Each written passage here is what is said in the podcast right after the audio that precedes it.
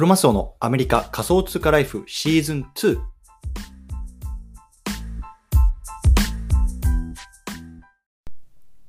皆さんこんにちは。アメリカ西海岸在住のクロマスオです。今日は5月の5日木曜日ですね。皆さんいかがお過ごしでしょうか？今日も早速聞くだけアメリカ仮想通貨ライフ始めていきたいと思います。よろしくお願いいたします。今日はねちょっと車の中で撮っているので少しねこう音がこもって聞こえるかもしれないと思うんですけれどもまあねちょっとこのまま続けていこうと思います。よろしくお願いいたします。さて今日のテーマなんですけれども今日は NFT ニューヨークシティに行くよっていうそういうね話をちょっとしていきたいなと思うんですね。うん。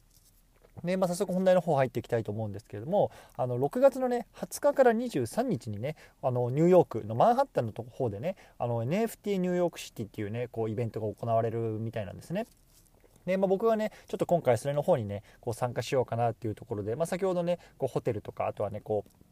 あとはそういうあの会場のねあのチケットとかの手配を終えたので、まあ、ちょっとねその辺りになんでこう参加するのかとかっていうところのね話をちょっと今日はしていきたいなと思います。よろしくお願いいたします。はい。ということでねそもそもねまずねそもそもこの NFT ニューヨークシティっていうのはどんなイベントなのっていうところを話していきたいと思うんですけれども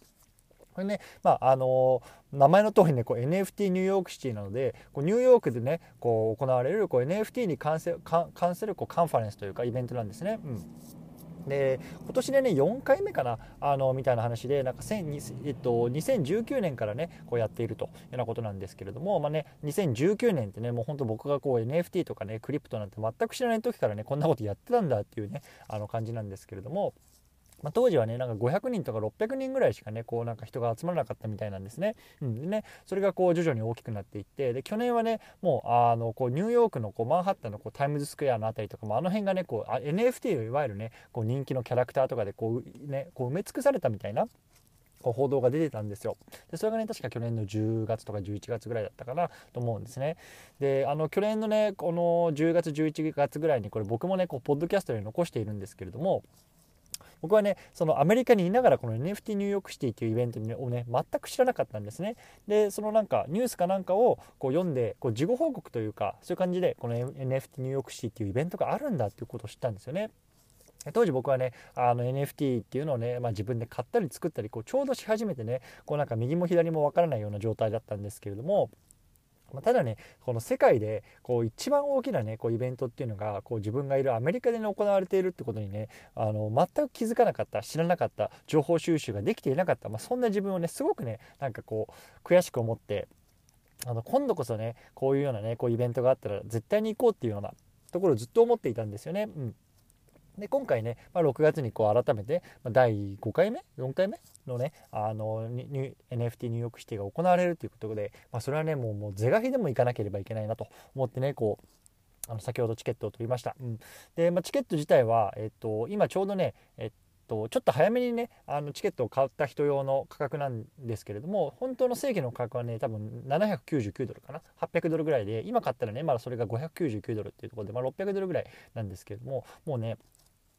パーンとこう一括購入しましたよ。うん、でまあね600ドルって結構な大金じゃないですか。うんね、お給料の、ね、うん分の1ぐらいをこうやっぱり費やしてしまうので。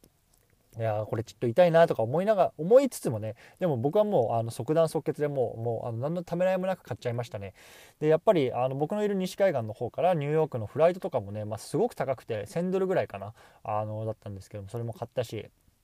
あとは、なんだろう、えっと、ホテルか。ホテルもね、えっと、ちょっと、なんだろう、会場の、まあ、近くのところでね、まあ、きちんとしたところでもうすぐね、こう、会場に行って、こう、体を休めていって、もう本当万全で動けるような立地でね、まあ、そこそこの、